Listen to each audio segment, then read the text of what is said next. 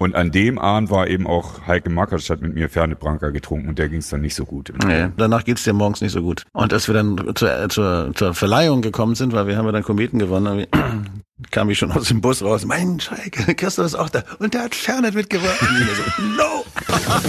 Hier ist Radio Orchid, der Fury in the Slaughterhouse Podcast bei Radio Bob. Zum Wohl. Zum Wohl, genau. Da sind wir wieder. Der Fury Podcast, Folge Hallo, 6. hallo. Christoph ist Ja. da, Kai ist da. Und wir sprechen über euer 95er Album The Hearing and the Sense of Balance. Erstmal dieser Titel, The Hearing and the Sense of Balance. Dann auf dem Cover noch dieses ähm, Innenohr des Menschen, die ja. Hörschnecke aus dem Innenohr. Wer hat sich das überlegt? Ist da eine ganze Menge äh, Etat in so in so in so in so eine Werbeagentur geflossen oder Nee, ist das auf euren. Mist gewachsen? Gero, Gero hat, wenn ich mich recht entsinne, auf dem Sperrmüll eine alte Schultafel gefunden, so, die man so, auf, so aufrollen konnte, so eine Rolle. Und kam zur Probe mit diesem Ding und hat die da hingehängt und die hing die ganze Zeit im Proberaum unten. Und davor haben wir geprobt und haben die Songs geschrieben. Und irgendwie war dann klar, und das hieß halt das Gehör und der Gleichgewichtssinn. Das war die Überschrift von diesem, von diesem Ding. Und da ist dann der Titel raus geworden. Und das auch sind nicht. auch die Bilder, die da drin sind. Genau, das ist alles von der Tafel original. Ach so, echt? weiß nicht, 50er Jahre. oder Heine, Heine hat die nachher abfotografiert. Ja. Und das war's. Ach, das Genau. ist eine Schultafel tatsächlich. Mhm. Da musst du dir auch Also keinen diese, mehr diese, Erlaubnis diese fragen. riesen Landkarten, die man im Erdkundenunterricht, genau. und das war so, so eine Biotafel aus 1950 oder so. Ja. Und wahrscheinlich haben alle Marketing-Leute gesagt, die sind doch total bekloppt. Irgendwie machen sie eine schöne Platte wie Mono und jetzt kommen sie mit so einem Titel, den sich kein Mensch merken kann. Schon den Namen Fury in the Slaughterhouse kann sich keiner merken und jetzt kommen sie auch noch mit The Hearing and the Sense of Balance. Kein Radioredakteur kann das aussprechen. Ja, das war, so war es halt. Ja. Ähm, ich habe immer mal gedacht, ich muss mal einen Musiker fragen. Weil es wird ja oft, kommt das immer wieder auf, dass irgendeiner dann Geld bezahlen muss, weil der Song geklaut war oder weil er den irgendwo gehört hat, vielleicht ohne das zu wissen oder oder oder. Wie macht ihr das? Wie könnt ihr sicher gehen, dass wenn ihr einen Song schreibt, dass ihr den nicht irgendwo mal im Urlaub in Griechenland oder sonst wo schon mal gehört habt und dass es diesen Song nicht schon gibt? Geht nicht. Nö, geht eigentlich nicht. Aber, Kannst du aber, nicht. aber, aber eigentlich äh, hat man, glaube ich, ein ganz gutes Gefühl für Melodien, deswegen ist man ja Musiker. Und wenn man, wenn einem das irgendwie bekannt vorkommen würde, dann würde man das, glaube ich, auch nicht machen. Also die meisten Leute können sich, glaube ich, noch durchaus erinnern, was sie jetzt äh, da gehört haben oder nicht gehört haben. Bei uns war das immer so. Ähm, wir haben ja viele Sachen auch noch zusammen im Übungsraum geschrieben. Und Wenn wir irgendwie das Gefühl hatten, das klingt irgendwie wie, dann hat einer schon mal gesagt, ja, das klingt mal ein bisschen so, und dann hat man sich überlegt, ja, wollen wir das jetzt oder wollen wir Aber das, das jetzt kommt nicht? schon mal vor, aber. Das kommt immer mal vor. Also das ist mir neulich gerade wieder passiert. Da habe ich so drei, zwei Akkorde und dann summte ich da so eine Strophe bei so einem Song und dann dachte ich mir, das kannst du nicht machen, weil das ist irgendwie, was für Passenger oder wie der Typ hieß, und das ist zu nah dran. Ja. zwischen Jan Löchel und Passenger lag das irgendwo. Und da habe ich gesagt, nee, es würde zwar perfekt passen zu dem Song, aber das kannst du nicht machen. Das passiert schon mal. Also gerade wenn du Sachen oft gehört hast, dann hast du die so im Gehörgang drin. Ne? Also Gott sei Dank habe ich noch nicht die Ronnie Muscataric neu eingebaut, aber ansonsten ist alles gut. Ja, aber es ist schon, es ist schon so, dass Popmusik natürlich schon auf einem beschränkten Tonumfang oft beruht. Also ähm, insofern ist es ein Hit ist eigentlich das, wo man denkt, das kenne ich irgendwoher, das kenne ich irgendwoher, aber ich weiß nicht woher. Und dann weiß man, dann geht's. Aber euch Weil, hat noch ja. niemand vorgeworfen, ihr hättet irgendwo irgendwas geklaut oder plagiiert oder wie es heißt. Nicht, dass ich mich erinnern kann. Außerdem ist es natürlich auch bei Kunst einfach so, man baut immer auf den, wie heißt das, man steht auf den Schultern von Giganten. Insofern lebt man natürlich von dem, was man irgendwann mal gehört hat und gelernt hat und das verwurstet man auf seine eigene Art und Weise und füllt es mit seiner eigenen Emotionalität und ich glaube, dann wird es halt auch eigen, selbst wenn es dieselben Akkorde sind, als Ja. andere Songs. Das gab es schon mal Leute, soweit ich mich erinnern kann, die dann irgendwie ankamen und uns gesagt, also der Song, der ist doch wie. Dann habe ich mir den Song angehört und konnte überhaupt nicht feststellen, was der meinte. Ja, also gibt da Leute, die verbinden da vielleicht irgendwelche Dinge, die ich nicht verbinden kann. Also, aber ansonsten eigentlich. Ja. Gut, gehen wir zurück ins Jahr 1995. Die ersten Castor-Transporte rollen nach Gorleben. Windows 95 erscheint. Die Foo Fighters werden gegründet. Und im gleichen Jahr erscheinen auch noch Oasis, What's the Story, Morning Glory und Abenteuerland von Pur. Hattet ihr da Berührungspunkte? Abenteuerland von Pur natürlich. Das haben wir alle gekauft, das Album, und rauf und runter gehört. Und das hat uns maßgeblich beeinflusst, Hearing in the Sense of Balance zu schreiben, weil wir uns so besoffen haben danach, dass wir nicht mehr gerade gehen konnten. Aber ansonsten nein, nichts gegen Pur. Wir wollen hier keine Menschen Nein. dissen. Fiel mir nur gerade sein. Nein, aber es erschien im gleichen Jahr tatsächlich und auch das zweite Album von Oasis. Ähm, ich bin ein großer Oasis-Fan. Ähm, wie ist es bei euch? Sag nichts Falsches jetzt. nein, nein. Ich mag die beide. Also ich bin auch, äh, ich mag Oasis sehr gerne. Vor allen Dingen haben die es gezeigt, ähm, wie man das mit zwei Brüdern auch falsch machen kann. Ja, ne? Ja. Stimmt, ne? Da sind wir doch. Da sind wir noch das ganz harmlos dagegen. Ja, ja. The Hearing and the Sense of Balance. Ihr seid gerade aus Amerika wiedergekommen und ihr musstet gleich schon wieder weitermachen. Man hat euch keine Pause gegönnt. Ähm, wie viel habt ihr da aus den USA mitgenommen an Inspiration und wie seid ihr an das Album rangegangen? Na, sagen wir so, die Pause hätten wir uns ja auch nehmen können. Wir hätten ja auch einfach sagen können, wir waren ja auch schon erwachsen. Äh, so Jungs, jetzt ist gut, wir machen jetzt mal ein Jahr Ruhe und dann überlegen wir uns, was wir wieder tun. Aber wir haben es eben auch mitgespielt, das Spiel. Und wie viel haben wir mitgenommen aus Amerika? Ich weiß es gar nicht. Princess of nicht. New York, doch, sind schon einige. Ja, Songs sind drauf. einige Sachen dabei schon. Hello and Goodbye und solche Ja. Sachen über die amerikanische Mentalität. Aber wir hatten, da war ja ein bisschen Zeit dazwischen. Also das darf man jetzt nicht unterschätzen. Ich bin auch noch einmal rübergefahren mit meinem Bruder und habe sogar noch so eine Songwriting-Session gemacht in der Wüste. Weil wir haben ja zuerst live gespielt. Also zuerst haben die uns ja hier nochmal auf Tournee gejagt. Und dann durften wir nochmal Luft holen und dann sind wir ins Studio gegangen. Aber schon Schlag auf Schlag. Also war jetzt nicht so, wie es Ja, heute ja. ist, vier Jahre Pause zwischen solchen äh, Veröffentlichungen, sondern ihr habt gleich meistens maximal zwei Jahre dazwischen immer. Mhm. Ja. ja, ne? Ich weiß es auch nicht. Es war halt, wie es war. Es ist ja das Album mit Dancing in the Sunshine of the Dark Mhm. als für mich der bekannteste Song von diesem Album. Es hat in der Band gebrodelt, habt ihr mir geschrieben, als ihr das Album aufgenommen habt. Ähm, ihr habt ja dann auch einen kleinen Personalwechsel vorgenommen.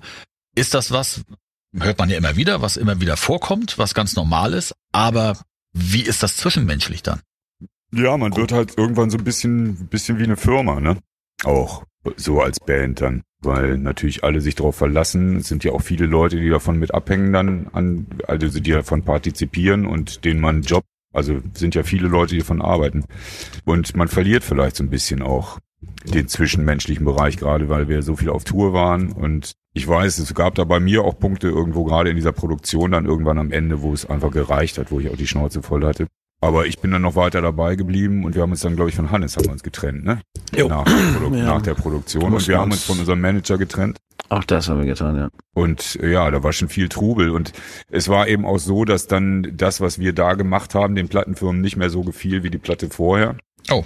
Was dann natürlich auch zu Druck führt. Was wird jetzt die Single? Was ist die richtige Single? Wo geht der Weg hin? Und ja, es war nicht so einfach ab da eigentlich. Wobei man eindeutig sehen kann, dass äh, auf der Platte, wenn man jetzt live spielt, ja, und auch so was die Songauswertung angeht, und in diesen jährlichen Radiostationen Pauls, sind einige Sachen drauf, was Milk and Honey, Down There, Hello and Goodbye. Das sind Songs, die laufen wesentlich mehr im Radio als Dancing. Also der, der, der läuft Ja. weniger, ja. Also gerade Hello and Goodbye läuft. Du guckst das jetzt viel. gerade nach irgendwo, ne? Naja, ich Ja. musste mir nämlich gerade mal gucken, was war denn da noch mal drauf? Aber da ist, doch, ist da nicht Rainy April Day? Ist doch Da ist Rainy ne? April Day auf. Also das sind Weil das ist Nirvana direkt. Also Genau. den, den hat Kai geschrieben, den Text, äh, nachdem als sich ähm, Kurt Cobain erschossen. Kurt Cobain erschossen hat. Rainy Apple Day ist eigentlich für die Tochter von Kurt Cobain. Also insofern sind da schon viele aktuelle. Und dann ist Bezüge Down. There is America, da ist ja diese Variante, also das ist, da geht's ja wirklich um Amiland. Dann Ghost Town habe ich eigentlich in Amerika geschrieben, in der, in der Wüste. Dann noch drauf Dancing in the Sunshine, okay, das war ja das. Deswegen hatten wir ja den Stress dann und deswegen haben wir dann noch aufgehört wegen der Platte. Hello and Goodbye geht darum, dass man abends immer so, oh, nice to meet you. Oh, ja, wundervoll. Und am nächsten Morgen kennen die nicht mehr mehr deinen Namen und wissen gar nichts mehr, ja. Abends laden sie dich ein irgendwie und ähm, das war dieses amerikanische Party-Gehabe, was mich so ein bisschen an den Kölner Karneval erinnert hat. Da hatte ich keinen Bock drauf. Aber Dancing in the Sunshine hat für mich den, den genialsten Anfang von all euren Mhm. Songs. Wie der Hat sich auch das aufbaut mit genialste diesem Video mit den Hühnern, das. Keyboard und, und wie denn dieses, dieses Schlagzeug so minimalistisch einsetzt. Ist das ein, ist das ein Drumcomputer an der Stelle? Das ist oder? ein Sample. Ja, ne? Sample, ja. Oder ein Mhm. Sample sogar, ja. Ja. Okay. Gibt's auch diese geniale Geschichte mit dem, mit dem Video. Und zwar haben wir in London das Video gedreht. Stimmt. und dann hatten wir diesen, diesen wahnsinnigen, diese wahnsinnige Halle, wo sie den Hubschrauberlandeplatz gemalt haben und wo wir dann tanzen sollten. Und dann ähm, fehlte aber noch irgendwie das i-Tüpfelchen. Und dann kam der Regisseur und hat gedacht, pass auf, wir brauchen Hühner. Ja. Hühner. Ja, einfach Hühner, ja. Also waren wir so in London, 5 Uhr abends, wo kriegst du jetzt inmitten von London Hühner her? Zehn Hühner wollte er haben. Und dann hat er rumtelefoniert, ja, und dann hat er einen gefunden, der hatte eine Agentur, die hieß Rent a Chicken, ja. Also du konntest dir Hühner mieten, die kannst du dann zum Eier legen, aber eigentlich gedacht, ne? Und dann Ja. haben wir da also angerufen und er sagt, yes, yes. Und wir so, yeah, uh, we'd like to rent uh, 10 chickens. Is that possible? Yes, yeah. For what? Yeah, we're, we're just shooting a, a music video. Oh yeah, what's the name of the band? Yeah, Fury in the Slaughters. No, no! Der hat die schon in einer blutigen Lache am Spieß oh gesehen. Gott, ja. Die Death Metal. Na, aber die haben ja. sie gekriegt, die Hühner. Und dann, deswegen sind diese Hühner in diesem Video und die sehen echt cool aus. Wenn die Kamera am Boden lang läuft und an diesen Hühnern vorbeifährt, ist Ja. das echt Legende. Nur die haben diesen ganzen Hubschrauberlandeplatz innerhalb von einer Stunde immer vollgeschissen gehabt, dann mussten sie wieder reinigen. Ja, aber wenn ich mich recht entsinne, wurde das Video dann eben in den USA nicht gezeigt, weil Genau. die Mischung zwischen weiß und schwarz in einem Video nicht gern gesehen wurde im amerikanischen MTV. Das war nämlich eine Verbrüderung sozusagen. Am Anfang allein und dann zusammen alle. In den 90er Jahren, ne? Wir sprechen hier Genau. von Mitte der 90er, ja. Und das war halt da nicht gern gesehen und deswegen haben wir, glaube ich, dann gab es dann noch so eine halbgare Version von irgendeinem amerikanischen Video von dem Song. Nur mit den Hühnern. Genau, nur die An den kann ich mich so noch nicht mehr erinnern. aber Die haben ja bei Every Generation ging das ja schon los. Da wollten sie schon einen Grunge-Remix machen mit so einem Mädchen, was äh, alleine durch ein leeres Fußballstadion läuft. Irgendwie hab ich, was ich nie verstanden habe. Mhm. Weil da, weil da Spritzen drin waren. Ja. Und Spritzen kann man nicht zeigen. Und Zigarettenstummel waren da auch mit drin, die darf man auch nicht zeigen. Also das ist diese, diese Doppelmoral, von der wir vorhin ja schon sprachen. Ja, es werden ja auch Pistolen in den Videos ähm, weggepixelt, ne? Und, und, und auch von Filmplakaten, die Pistole wird, wird, wird unkenntlich gemacht und sowas. Ja, Spritzen, genauso, darüber. ja. Die sind irre. Es gibt auch keine Filmaufnahme von einem Western von John Wayne, wo der pinkeln geht. Also muss man sich mal vorstellen. Hat jetzt zwar nichts damit zu tun, aber hat mich immer interessiert. Muss der nie aufs Klo? Nur John Wayne im Gegensatz zu allen anderen, die Ja, immer beim genau. Pinkeln gezeigt werden. Wir sind aber so ein bisschen gerade abgekommen vom Thema. Ich weiß nicht warum, aber kommen wir nochmal zurück auf den, den Stress, den der Band hattet. Christoph, du sagtest, du hattest die Schnauze voll, bist aber da geblieben. Ähm, ihr habt aber den Bassisten ausgetauscht und das Management. Würde ich jetzt gerne noch mal ein bisschen mehr drüber äh, wissen. Kam das, ging das von eurem Bassisten selber aus oder habt ihr gesagt, hier komm, lass uns mal reden, das geht mit dem nicht mehr. Wie geht sowas vonstatten? Geht das friedlich äh, über die Bühne oder gibt's da Stress oder hat's davor Stress gegeben hinterher? Beides. Ja. Ja. Also es ging eigentlich beides von uns aus. Bei, bei unserem Management war das eine Entwicklung, die sich in Amerika bereits gezeigt hat, weil wir hätten uns eigentlich gewünscht, dass unser Manager mit nach Amerika geht mit uns und er ist aber lieber zu Hause geblieben Mhm. und hat uns da einen amerikanischen Ersatzmanager besorgt, den wir alle furchtbar fanden. Das, habt war ihr in der letzten Folge ja auch erzählt, ne? Ja. Und ähm, dann haben wir irgendwie das Gefühl gehabt, ähm, wir, ich mag unseren Manager sehr gerne, den wir damals hatten. Ja. Ja. Ein sehr, sehr integrer, feiner Kerl. Ja. Und ich hätte ihm zu diesem Zeitpunkt meine Tochter anvertraut, und zwar ohne mit der Wimper zu zocken. Aber ich hatte das Gefühl, irgendwie, dass man das mit der Band nicht machen kann, weil da einfach so ein paar Entscheidungen waren, die, die nicht so waren, wie wir uns das gewünscht hätten und die auch zu dem geführt haben, mit, dass es so gelaufen ist, wie es gelaufen ist, weil wir hätten einfach ein bisschen in Anführungsstrichen Beistand gebraucht da drüben und jemand, der sich ein bisschen um die Band kümmert und guckt, dass das alles mental und menschlich läuft. Das ist äh, beim Management nicht zu unterschätzen und das war einfach nicht vorhanden, weil er einfach keinen Bock hatte, darüber zu gehen. Und wir hätten Management gebraucht da drüben, wie alle großen Bands das auch haben. Deswegen haben wir dann irgendwie mal die Reißleine gezogen und geguckt, was äh, man sonst machen kann. Da gab es dann zwei Herren, die haben sich sofort, äh, als dann nur wie der leiseste Ansatz von, von Trennung am, im, im Umlauf war, bei uns gemeldet und zwischen den beiden mussten wir uns dann entscheiden. Und das haben wir dann gemacht und äh, sind dann zu Herrn Lesker gegangen. Und bei Hannes waren es eigentlich im Endeffekt Christopher. Ja, waren es eigentlich im Endeffekt Christoph und ich, die das durchgezogen haben. Wir haben uns alle unterhalten innerhalb der Band und zweimal mussten es machen und das waren wir beide. Weil das einfach menschlich nicht mehr funktioniert hat. Hannes ist ein guter Bassist gewesen, das war jetzt nicht das Problem, aber da gab es einfach so Dinge zwischen uns und der Band, die standen so im Raum und die konnten nicht einfach weggeredet werden, die funktionierten nicht mehr so. Das war anstrengend und wir wollten das nicht mehr so. Ja. Und Hannes wusste von nichts? Weiß ich nicht, wussten von nichts. Das würde ich jetzt nicht so sagen. Das Also die, ich- wenn die genau. Dinge anstrengend sind, dann merkt man das ja schon, weil man kriegt sich in die Wolle und man redet und man sagt, das kannst nicht so machen und hör mal, was soll denn das? Und ey, nee, das finden wir alle scheiße. Und Ja. Dann, wenn einer dann sagt, das ist mir doch egal und alle finden es aber scheiße, ist das eine schlechte Ausgangsbasis für eine weitere Zusammenarbeit. Okay. Das waren also nicht die halt- musikalischen ist- Differenzen, von denen man immer hört, sondern das waren schon Nee, menschliche Also- Differenzen. So. Ja, eher es ist so halt so, dass mit dem Erfolg eben auch, ich will jetzt mal, ich weiß nicht, gibt es eine Mehrzahl von Egos, also dass die Egen sich verändern. und dass äh, die Flexibilität der Egen bei einigen Leuten dann massiv nachlässt, weil sie der Meinung sind, ihr Ego wäre so toll, deswegen ist der Erfolg da. Und dann wird's halt schwierig, wenn du mit sechs Leuten zusammen Dinge machst und die Egen werden immer stärker, dann wird's irgendwann, weil die sechs Leute in der Band sind auf Flexibilität angewiesen. Du musst von deiner Position auch abweichen können und deine Position muss beweglich bleiben. Und wenn sie das nicht mehr ist, und das war bei Hannes auf der Bühne teilweise sogar optisch zu sehen, dass er sich nicht mehr gerührt hat, sondern zwischen zum Beispiel Kai und mir stand und sich lieber über den Haufen rennen ließ, als mal aus dem Weg gehen oder mal einen Schritt nach vorne oder nach hinten. Äh, das ging halt irgendwann nicht mehr. Und deswegen haben wir uns dann damals getrennt. Aber ich habe so das Gefühl, eigentlich haben wir uns jetzt erst wieder beruhigt. Oh, Ja, aber das haben wir. Also es gab dann, das war dann wirklich das übliche, äh, wir nehmen uns einen Anwalt und gucken mal, wie viel Geld da noch rauszuholen ist und so. Was auch alles okay ist, man muss die Dinge ja auch so sehen, wie sie sind. Also wenn jemand eine Zeit lang mit uns zusammengearbeitet hat und diese Alben erstellt hat, dann hatte er auch einen, einen Anspruch. Mhm. Und das musste dann aber mit dreckiger Wäsche so ein bisschen verhandelt werden. Dann war eine längere Zeit lang Sendepause und irgendwann haben wir sie dann beendet. Und wenn man sich jetzt sieht, dann freut man sich und küsst sich und sagt, Ja. weiß, Mensch, weißt du noch, ja. damals in Milwaukee. Und was ist aus Hannes geworden? Der ist Frauenarzt. Frauenarzt. Ja, ne? der, aber ein echter Frau. Also jetzt nicht Ja, auf ne? Malle, ja. nein, der hat, der hat Medizin studiert, ne? Danach. Genau. ja der hat danach Und ist dann tatsächlich. Arzt geworden, ja. und hat Genau. es auch innerhalb kürzester Zeit durchgezogen. Also, Er war eine Zeit lang Unfallchirurg und das war die Zeit, wo wir uns nicht verstanden haben, wo ich immer Angst hatte, wenn ich jetzt irgendwo zwischen Hannover und Kassel in so einem Crash habe, ja, dann näht er mir das Bein oben an die Nase oder so. Ja, war glücklicherweise hast du keinen Unfall gehabt. Nein, aber was für eine kuriose Karriere dann tatsächlich, weil das habe ich nämlich gelesen und ich finde die Geschichte unglaublich. Äh, Bassist Ja. von Fury in the Slaughterhouse studiert Medizin hinterher und wird Ja. Arzt. Also, Ja, der hätte das vorher nie geschafft, ja. Also er kommt ja aus einer, aus einer, seine Chefin, Mutter ist die Chefin der neurologischen Abteilung der MH in Hannover und Papa ist, glaube ich, auch so ein Mathe-Genie.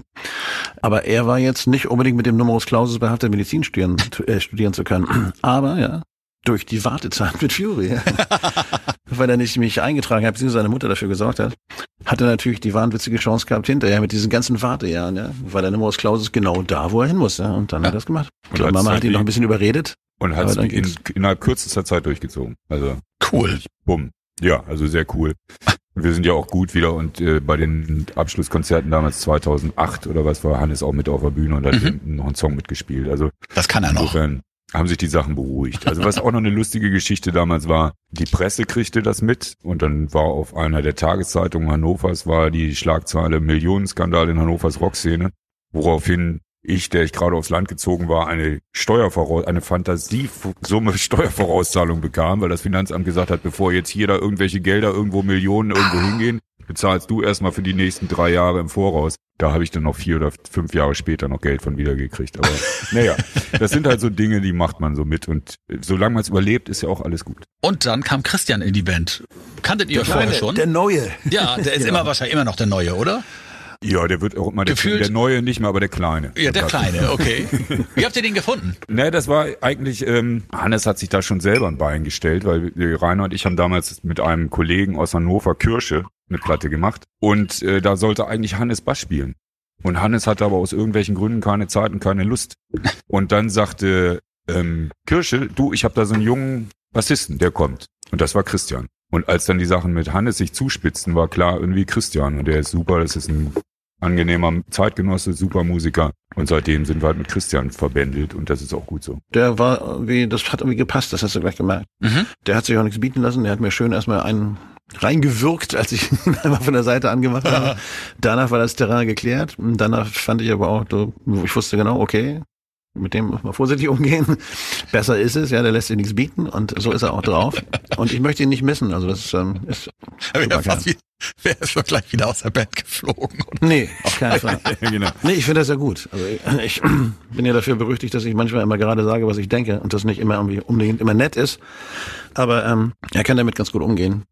Und, äh, und ich kann mit ihm auch sehr gut umgehen. Das ist alles gut. Inwieweit hat das Einfluss gehabt auf die Aufnahmen des Albums? Na, die kamen ja erst danach eigentlich direkt, oder? Ja. Ach, hat hat er die hat schon auf die- der Platte mitgespielt? Im, weiß ich gar nicht, aber im Studio hat sie auf alle Fälle stattgefunden, weil das Gespräch hatten wir, glaube ich, im Peppermint, soweit ich Ja. mich erinnern kann. Irgendwie. Also, Aber ich meine schon gegen Ende der Aufnahme. ja, es eigentlich. kann sein, dass es gegen Ende der Aufnahme Ach so, bei The Hearing and the Sense of Balance ist Hannes noch am Bass. Genau, ich Ich glaube. glaube zum Großteil ja. Ja, ja, das hat sich so im Laufe dieser Produktion, dann hat sich viel da auseinander dividiert einfach. Weil die Produktion hat auch ewig gedauert. Ich weiß nicht mehr, drei Monate im Studio oder was. Und das ist ja auch so ein Ding. Die erste Platte machst du in einer Woche, die zweite machst du in vier Wochen und die dritte machst du in zwei Monaten und dann wurde das irgendwann die Produktion unsäglich lang. Was auch dann mich zum Beispiel sehr genervt hat, weil ich stehe gerne auf der Bühne. Und ich finde dann irgendwann ist das so ermüdend im Studio. Das heißt, auf der Platte hört man schon auch ein bisschen was möglicherweise von dem Stress, den ihr da miteinander hattet. Ja, auf der anderen Seite ist Reibung natürlich auch erzeugt Wärme und ist manchmal ja auch gut. Also das kann man ja, kann man nicht immer so sagen, dass Harmonie in der Kunst besser ist als Reibung. Weiß mich nicht. Also Das weiß ich auch nicht so genau. Kommt, Also- kommt manchmal vielleicht drauf an, was man so macht. wenn man Kinderlieder schreibt, ist Harmonie vielleicht besser als Reibung. aber, aber jetzt songmäßig, finde ich, hört man da jetzt nicht unbedingt raus, wie anstrengend das manchmal war. Nö. Nein, aber wenn man sich die Platte jetzt nochmal anhört, dann weiß man halt als Hörer dieses Podcasts hier, dass Genau. während die Platte aufgenommen wurde, er schon etwas kriselte. Das finde ich immer interessant, das zu wissen. Ja, aber wir hatten immer lustige Zeiten dabei. Ja. Also auch, und auch danach noch, dann als sie dann mit, oh Gott, Release-Partys und alles. Genau, kommen wir zu der. Release-Party. Viva, der mittlerweile ja schon abgeschaffte Musiksender, der Deutsche, ähm, hat eine Mhm. Release-Party für euch geschmissen. Und da war dann aber schon der neue Bassist mit dabei, Christian. Äh, Das ist eine gute Frage. Höchstwahrscheinlich waren sie da beide da und durften sich nicht begegnen. Oh, Ich weiß es Nee, ich glaube, da war Hannes noch dabei. Ah, Ne? Hannes noch dabei? Ich Ja, weiß ja. es nicht. okay. Aber Lassen ich wir es einfach weg. nicht. Da Lassen ich es jetzt, einfach. äh, eher Es war auf nicht jeden Fall eine rauschende Party. eine rauschende Party. Live Die- übertragen. Live übertragen? Naja, war am Fernsehen. Bei Viva. Live on TV. Mit Kameras, allem drum und dran. Ach was, da muss man sich ja Ja, zusammenreißen. Da eigentlich Dann. noch Aufnahmen von? Weiß ich, nicht, müsste es eigentlich noch gehen. Wir haben noch gespielt. Ja, ja, wir haben da live gespielt. Ne? Oben im Peppermint haben wir gespielt und dann wurde das Ding, dann ging die Party los mit Interviews und Schnatter, Schnatter und das war eine Live-Sendung theoretisch. Mit Musik zwischendurch von Sachen, die wir gerne mochten. Das war schon gut. Heike Ja. Makatsch hat schön moderiert. Das wollte ich gerade fragen. Die großartige Heike Makatsch hat das gemacht. Ja, ne? Wirklich. Die großartige, genau. Ja. Danach war sie drei Kilo leichter an dem Abend. Ja, weil ähm, ich äh, zu der Zeit, was? nee, zu der Zeit habe ich noch Leute äh, davon überzeugt, mit mir doch Fernet Branca zu trinken. Ja. Und äh, ich als erfahrener Fernet Branca Trinker konnte das Zeug natürlich gut ab, aber die Leute, mit denen ich dann getrunken habe, haben dann oft Probleme gekriegt. Das habe ich auch irgendwann eingestellt. Dann habe ich den Mhm. Fernet Branca immer nur noch alleine getrunken. Und an dem Abend war eben auch Heike Makatsch hat mit mir Fernet Branca getrunken und der ging es dann nicht so gut. Nee. Da konnte man diese braune Spur den Hotelflur lang sehen, bis rechts abgebogen und die zur Tür stand offen und sie lag dann in einer leichten Fernet-Lache. Die Arme. Tat uns echt Ernsthaft leid, jetzt? weil Da, ja, ja, danach geht's dir morgens nicht so gut. Und als wir dann zur, zur, zur Verleihung gekommen sind, weil wir haben ja dann Kometen gewonnen, kam ich schon aus dem Bus raus. Mein Schalke, Christoph ist auch da. Und der hat Fernet mitgebracht. Und so, no! Nee, das habe ich auch irgendwann eingestellt. Also weil, weil Fernet Branca ist äh, was für Spezialisten. Ja, du hast es nicht eingestellt, die Sache mit Fernet, sondern mit den anderen Leuten. Das hast du genau, eingestellt. das ja. anderen Leuten abzugeben. Ich habe es dann immer alleine getrunken. Das war eine, war eine rauschende War eine Party. Das war wirklich so, Ja. Da ging's los. ja. Das war ja auch relativ, also im Gegensatz zu Mono ging das ja relativ schnell, also weil wir dann diesen Amigeland-Bonus im, im Nacken hatten, ja, und dann äh, das ging ja ruckzuck Gold, das Ding. Und ähm, aber es war ein, ein berauschendes Fest und in diesem Zuge haben wir dann auch irgendwie, sind wir dann auch nach London irgendwie und mussten alles Mögliche machen mit Ray Cokes und so. Und das war alles so, das ging Schlag auf Schlag. Da kommen wir doch gleich nochmal Das war drauf. eigentlich so der Höhe, Höhepunkt unseres Ruhmes, ne? So, So- so ein nach bisschen, Mono, dann die neu, neue Veröffentlichung. Ja. Auf- also wir haben ja Glück gehabt, dass wir eigentlich noch so die goldene Phase, das Ende der goldenen Phase der Musikindustrie Mhm. mitgekriegt haben. Und äh, wir da natürlich auch sehr profitiert haben damals noch davon. Platz 6 Und für dieses Album. Ähm, war das, wenn ich mich recht entsinne, ich habe ja damals im Plattenladen gearbeitet, war das so eine der ersten Platten, die im Digipack erschienen sind? Die war doch in so einer Papphülle, ne? Mhm. Von Anfang an, oder? Die gab's Ja. nicht in diesem Ja. Jewel Case. Die gab's schon, aber da gab's diese, diese, also gab's, nee, hinterher gab's die irgendwann mal in Jewel Case. Genau, ersten- am Anfang gab's die waren nur in dieser, in dieser ja. schönen Papphülle, ne? Mit dieser Prägung, glaube ich, sogar noch drin. Genau, Ja, Und ihr Ja. habt mit diesem Album zum ersten Mal einen Preis gewonnen. genau. Den Viva Kometen. Mhm. Und die zweite goldene gab's dafür. Genau. Wo sind die Sachen denn heute? Eine steht hier drei Meter neben mir in meinem Studio. die goldene, war das die von Dora, die goldene? Ja. Kai? Das ist die einzige goldene, die ich noch habe. Die steht bei mir hinterm Schrank. Genau, so ein Ding habe ich irgendwo auch noch in irgendeiner Kiste rum. Der Viva Komet. ja, ja, der auch wirklich Auf eine Hochglanz Schönheit, poliert. eine echte Schönheit. Ja. Ja, aber immerhin mal ein Preis, ne? Ja. Wobei ich ja finde, Preise, also ich lebe ja noch, also was soll ich mit Preisen? Preise. Wobei man sagen muss, dieser Preis, die Kategorie, ja, die mussten sie extra erfinden für uns, ja. Blieb ja nichts anderes übrig. Da haben sie die Crossover genannt, ja. Was? Also neue, ja, ja, da waren wir nominiert und die einzigen, die den Crossover-Preis verdient hätten, nämlich die H-Blocks. Und, und Selig, glaube ich, waren da auch noch mit drin, ja. Wir haben das Ding natürlich gewonnen, weil wir natürlich eindeutig, also die mussten uns ja einen Preis geben, die wussten noch nicht, wo sie das jetzt machen sollen, ja. Also dann haben sie halt die Crossover, haben wir Crossover gekriegt, totaler Schwachsinn. Ja, und dann, da, da möchte ich jetzt ganz ausführlich, ich möchte jetzt alles darüber wissen. Ich habe ja früher, ich habe ja immer, also das Englisch, was ich, was ich spreche, so rudimentär, das habe ich ja in der Schule und bei Ray Cokes gelernt. MTV Most Wanted mit Ray Cokes. Ich bin ein großer Fan und ein großer Freund von Ray Cokes gewesen und ihr wart in seiner Sendung bei MTV Most Wanted in London. Hm. Wie war das? Erzähl mal bitte, ihr wart bei Ray Cokes, wie geil ist das denn? Ja, zweimal bei Rick Hoax, das war gut. Ja, Ähm, sehr, sehr netter Kerl. Ich mag den ja sehr gerne. Angenehmer Also, Vogel, angenehmer Ja. Vogel. Und wir haben gespielt beim ersten Mal, glaube ich, Dancing in the Sunshine of the Dark. Ohne Sample, weil wir hatten kein Sample mit. Mussten ja live spielen. Und Aber Giro hat das live auf dem Harmonium gespielt. Genau. Mit Deckel drauf schlagen. Devil immer. und- Danach war das Harmonium breit, aber er hat wirklich diesen, diesen Loop auf dem Harmonium gespielt. War eine relativ legendäre Aufnahme. Klingt aber auch wirklich gut. Also das hat, äh, hat super funktioniert. Und Ray Cooks war halt ein lustiger Vogel. Wir hatten schon Spaß da. Ja. Das war gut. Und seid ihr interviewt worden oder habt ihr nur gespielt? Weil es gibt's bei, bei YouTube beides. nicht zu sehen. Ich habe da nichts gefunden. Nee, beides. Und dann haben wir das Ganze ja nochmal gemacht. Ich weiß gar nicht, was der zweite Titel war.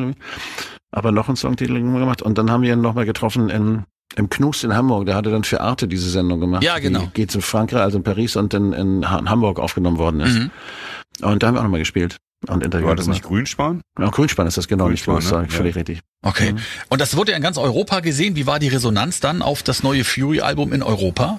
Ich kann es ja nicht. sagen. Europa hat irgendwie nie so richtig hingehauen bei uns. Also das Einzige, wo wir mal überrascht waren, war, da sind wir durch Europa gefahren und kamen nach Polen und alles war ausverkauft. Oh.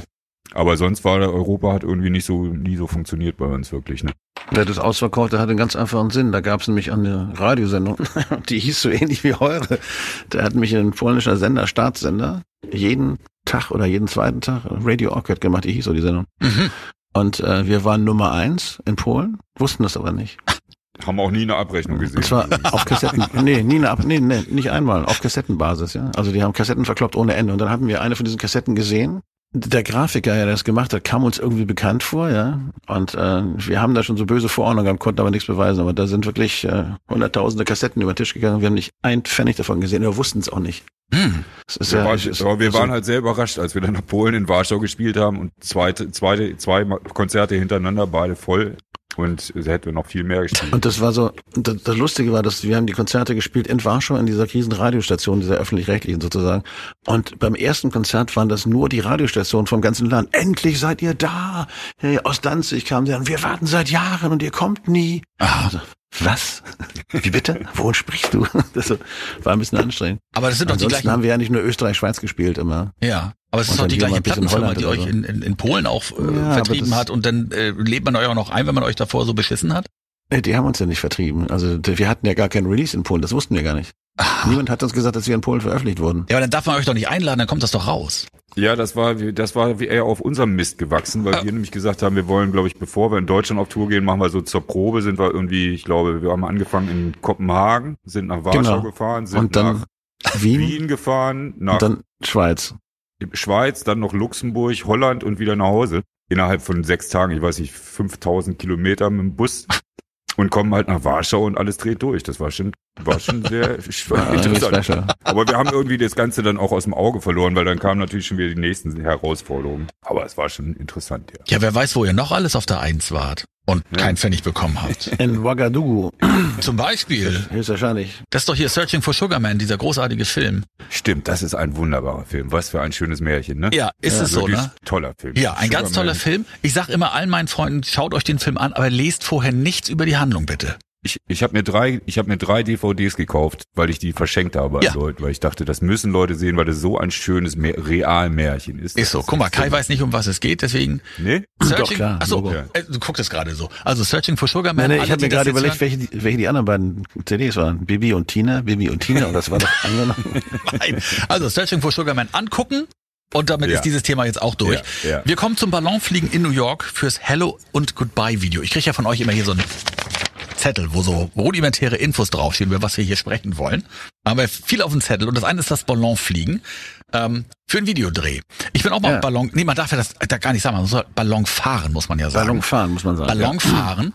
Ich habe das einmal gemacht. Wir sind äh, bei der Landung umgekippt und über so eine Kuhweide gezogen worden, durch die ganze Kuhscheiße durch, die dann nachher überall war.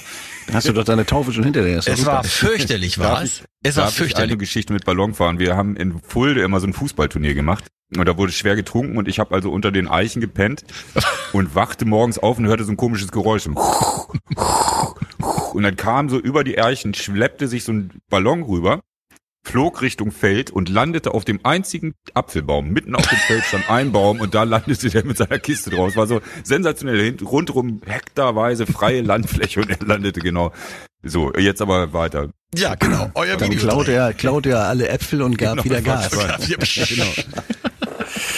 Nee, wir sind darüber geflogen mit Martin Weiß und, und, und, und Torben Ferker und die, und haben ein, ein Video gedreht. Und die Idee war, ich flieg mit dem Ballon. Du fährst. Ich fahre, ich fahre, also in diesem Fall im Fahren trifft auch noch mehr zu. Also ich fahre mit einem Ballon, ja, durch die Häuserschluchten von New York. Aha. Und, und die Band ist unten, guckt immer hoch und sieht mich da oben und irgendwelche Menschen trinken gerade einen Kaffee, dann fährt an ihrem Fenster, fährt, der- fährt der Ballon vorbei. Ich finde, das ist irreführend mit dem Ballon fahren, die können wir alle mal. Und das kann man natürlich nicht machen, ja, weil du darfst natürlich in New York nicht mit dem Ballon durch die Gegend fliegen. Das geht Nein. also nicht. Also haben die einen Doppeldeckerbus genommen, ja, und auf den Doppeldeckerbus obendrauf den Ballonkorb gebaut, ja, mit den sämtlichen Aufbauten, die man zu braucht. Das Einzige, was nicht vorhanden war, war der Ballon, aber das Feuerungsgerät war noch da drin und da oben drüber so ein angedeuteter Ballon und alle Schnüre und Sandsäcke und so war auch am Start. Und mit der Kiste bin ich dann komplett immer durch New York gefahren. Und ich war immer oben drin und dann wurde ich immer gefilmt. Von unten, Ja. von oben, die Leute auch von oben, die, wenn ich vorbeigefahren bin, die haben natürlich nur oben geguckt ja, und, und haben gedacht, was das für ein Bekloppter macht denn der da, ja? Ja. Das war sehr spannend. Das, das, war der, das war der eine Teil. Und der andere Teil, ähm, der wurde dann gedreht in Lüneburg, glaube ich, auf dem Flughafen. Und da gab es einen richtigen Ballon und mit dem bin ich da gefahren. Ich habe auch so ein Ballon-Zertifikat gekriegt hinterher. Da musste ich nämlich alleine mit dem lustigen Ballon durch die Gegend gurken. Durfte keiner mit drin sein in der Kabine, das war dann ein bisschen schwierig, aber da gab es noch ein Seil unten dran. Und das haben sie dann rausgekiet, ja. Ja. Und dann haben sie mich starten lassen und dann hing der Kai in seinem Ballon oben. Und wenn einer das Seil durchgeschnitten hätte, und dann hätte ich, glaube ich, irgendwo das Ding gefunden, wo man oder hätte hochklettern müssen und den Ballon aufkratzen oder so. Aber ist schon irre, was damals noch für Kohle für Videos rausgegeben wurde, ne? Dafür macht man heutzutage drei Produktionen. Ja, es ist aber auch so ein bisschen, wer hatte denn die Idee? Man hätte ja jetzt auch sagen können, wir drehen ein Video und fliegen mit dem Ballon durch die Lüneburger Heide. Aber es musste ja New York City sein. So. Ja. Das ist ja schon so ein bisschen auch so, ne, was kostet die Aber Welt? Sieht aber geil aus. Muss man einfach mal sagen. Also das hat schon was. Gut gemacht. Also Ja, heute würde man das digital machen alles, ne?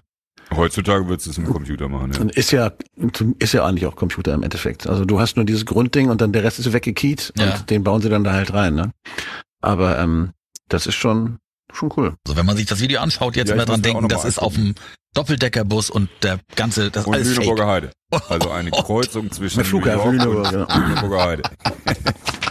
Was, was haben, jetzt könnten wir das nächste Rätsel, was haben Lüneburger Heide und New York gemeinsam? Ja, Kai ist mit einem Ballon hindurch gefahren. Ja, genau. Ja, Genau. ich bin mal Zeppelin gefahren. Zeppelin, so ein, so Oh, das ist bestimmt auch geil. Ja, das war König Pilsener Zeppelin. Das war so ein Werbezeppelin. Und wir waren da eingeladen. Da ist zwölf Sitzplätze sind da drin oder so. Und was ist wohl das größte Problem, wenn das ein König Pilsener äh, Es Zeppelin gibt, ist? es gibt kein Bier an Bord. Doch, doch, doch, doch, doch. Und was ist dann das größte Problem? Es Toilette. gibt an Bord kein Klo. Ah. Ja. So, und dann zwiebelst du dir da so zwei, drei Biere rein und merkst plötzlich, jetzt wird's aber mal Zeit zum Landen. Und dann guckst du auf die Uhr und denkst, na, in zehn Minuten, das wirst du wohl noch schaffen. Ah. Dann siehst du aber diesen verschissenen Flugplatz von Uelzen oder wo wir da waren, nirgends. Dann stellt sich heraus, dass der Pilot angeboten hat, noch eine extra Runde zu drehen, weil er Feierabend hatte und das so nett mit uns war und noch eine Stunde gefahren ist. Geflogen, gefahren, egal. So, und dann fängst du an. Und dann fängst du an, dann bestehst du nur noch aus Blase, dein Gehirn setzt aus, sind ganz interessante Reaktionen, die dann einsetzen. Du sprichst mit, dem Richtigen. So, und dann, pass auf, ja, pass auf. Und dann denkst du dir, okay, pass auf, der Plan ist jetzt, solange du noch ein bisschen denken kannst, wenn das Ding jetzt runtergeht und gelandet ist, dann pinkelst du einfach sofort los. Sofort. Aber wenn so ein verschissener Zeppelin landet, was ist dann? Dann kommen Familien an und wollen beim Landen helfen und dann werden so Tampen runtergelassen und dann hängen da so Kinder und halten den Zeppelin fest und wollen und alle gucken, machen Fotos und so und dann kannst du natürlich nicht, ne? Und dann musste ich auf diesen Uelzener Flughafen da noch irgendwie zusehen, dass ich die Toilette finde. Es war die Hölle. Äh, Wir haben, wir haben öfter mal so Hubschrauber-Einsätze gehabt. Hubschrauber-Einsatz, ja. Hubschrauber-Einsätze, weil wir zwei Gigs an einem Tag gemacht haben. Und ich bin ja auch Biertrinker. Und äh, ich will jetzt nur den spektakulären, da haben wir gespielt in Ochtrup ja, auf dem Festival. Und das war ein Sportplatz, da waren, ich weiß nicht, 3000 Leute, 4000 Leute. Da war auf jeden Fall schon, und wir haben auf dem benachbarten Fußballfeld sind wir gelandet mit dem Hubschrauber, weil wir auf die Bühne sollten. Wir waren auch schon ein bisschen spät, man wartete also schon, es war alles schon aufgebaut. Und die Hubschraubertüren gingen aus und die ganze Band, wir stürmten alle erstmal an den nächsten Busch vor den Augen natürlich von 4000 Leuten. So sternförmig. Sternförmig aus dem Hubschrauber raus. Weil der vibriert ja auch noch so, ja. Das ist ja das Mieseste, ja. Das ist nicht wie so ein schöner gleitender Zeppelin, immer nur. Aber wir hatten auch schon Miss Ellie in so einem normalen Flieger, wo Christoph dann nicht mehr weiter wusste und Miss Ellie ihm einfach die Flasche gereicht hat. Wer ist Miss Ellie? Ja, ja. Miss Ellie war die Stewardess. Achso, So ein Privatflieger, Miss Ellie war die Stewardess und Christoph, da ging nichts mehr und dann hat sie ihm einfach die Flasche in die Hand gedrückt und gesagt, bitte. Hilft ja nichts. Meiner ist halt so klein, der passt auch in eine Flasche. ja, das ist, aber, aber wie gesagt, ich fand diese Nummer in Ochtrup, wo wir vor den Augen von Tausenden von Fans irgendwie in die Büsche stürmten, das war schon, muss ein Bild für die Götter gewesen aber sein. es gab noch keine Handyvideos zum Glück, sonst würde man das irgendwo noch finden. Das ist, das sage ich mir ja auch mal. Ich Ja. bin so froh, dass ich, als ich jung war, dass es diesen ganzen Quatsch noch nicht gab. Was Ja. es da für Filmaufnahmen gibt von, von denen, wo ich jetzt rot werden würde und wahrscheinlich so viel Geld, wie ich könnte, ausgeben würde, um irgendwelche Filmaufnahmen wieder verschwinden zu lassen. Ich danke der Göttin, dass das zu der Zeit noch nicht gab. Du Mann, Mann, Mann. Die Jugendlichen haben es nicht einfach heutzutage. Nein. The Hearing and the Sense of Balance. Auch ein Meisterwerk von euch. Aber es ist noch nicht für euch das, das Meisterwerk, ne? Das kommt noch. Weil ich habe ja schon Ja, zu Mono gesagt, das Meisterwerk. Da habt ihr gesagt, nee, das kommt noch. Ja, wir sind ja noch jung. Wir sind ja noch jung. sind ja noch jung. Gucken wir mal- Ja, ja, ja. Gucken wir mal, was da noch so. Okay. Welchen Stellenwert hat das Album heute für euch? Das war das Album nach Amerika, würde ich mal sagen. Das war das Album, wo wir, glaube ich, am meisten verarbeitet haben von den letzten beiden Jahren, die wir so erlebt haben. Und, und nach Mono, was die erste goldene war, war das für mich persönlich das schwierige Album. Man sagt ja immer, irgendwie, dann hast du das erste Album und das ist dann toll, dann geht in die Charts und das zweite, das ist dann ganz schwierig. Nee, fand ich gar nicht. Ich fand, äh, ich fand das fünfte ganz schwierig. Weil ich dann nicht wusste, was so passiert. Und nach Amerika, das war eine anstrengende Zeit und wir kamen zurück und wir waren nicht mehr die gleiche Band, die darüber gefahren ist irgendwie. Und mussten jetzt ein Album machen. Und dafür finde ich das aber echt ein schönes Album. Ja, das lasse ich so stehen. Das war Folge 6, Radio Orchid, der Fury Podcast. Und äh, in Folge 7 sprechen wir dann über das nächste Album, Brilliant Brilliant Thieves. Bin ich schon sehr gespannt. Ich freue mich drauf. Ja, Na Gott sei Dank. Bis zum nächsten Mal. Und bleibt gesund. tschüss. Das war Radio Orchid, der Fury in the Slaughterhouse Podcast bei Radio Bob. Mehr davon jederzeit auf radiobob.de und in der MyBob App für euer Smartphone. Radio Bob, Deutschlands Rockradio.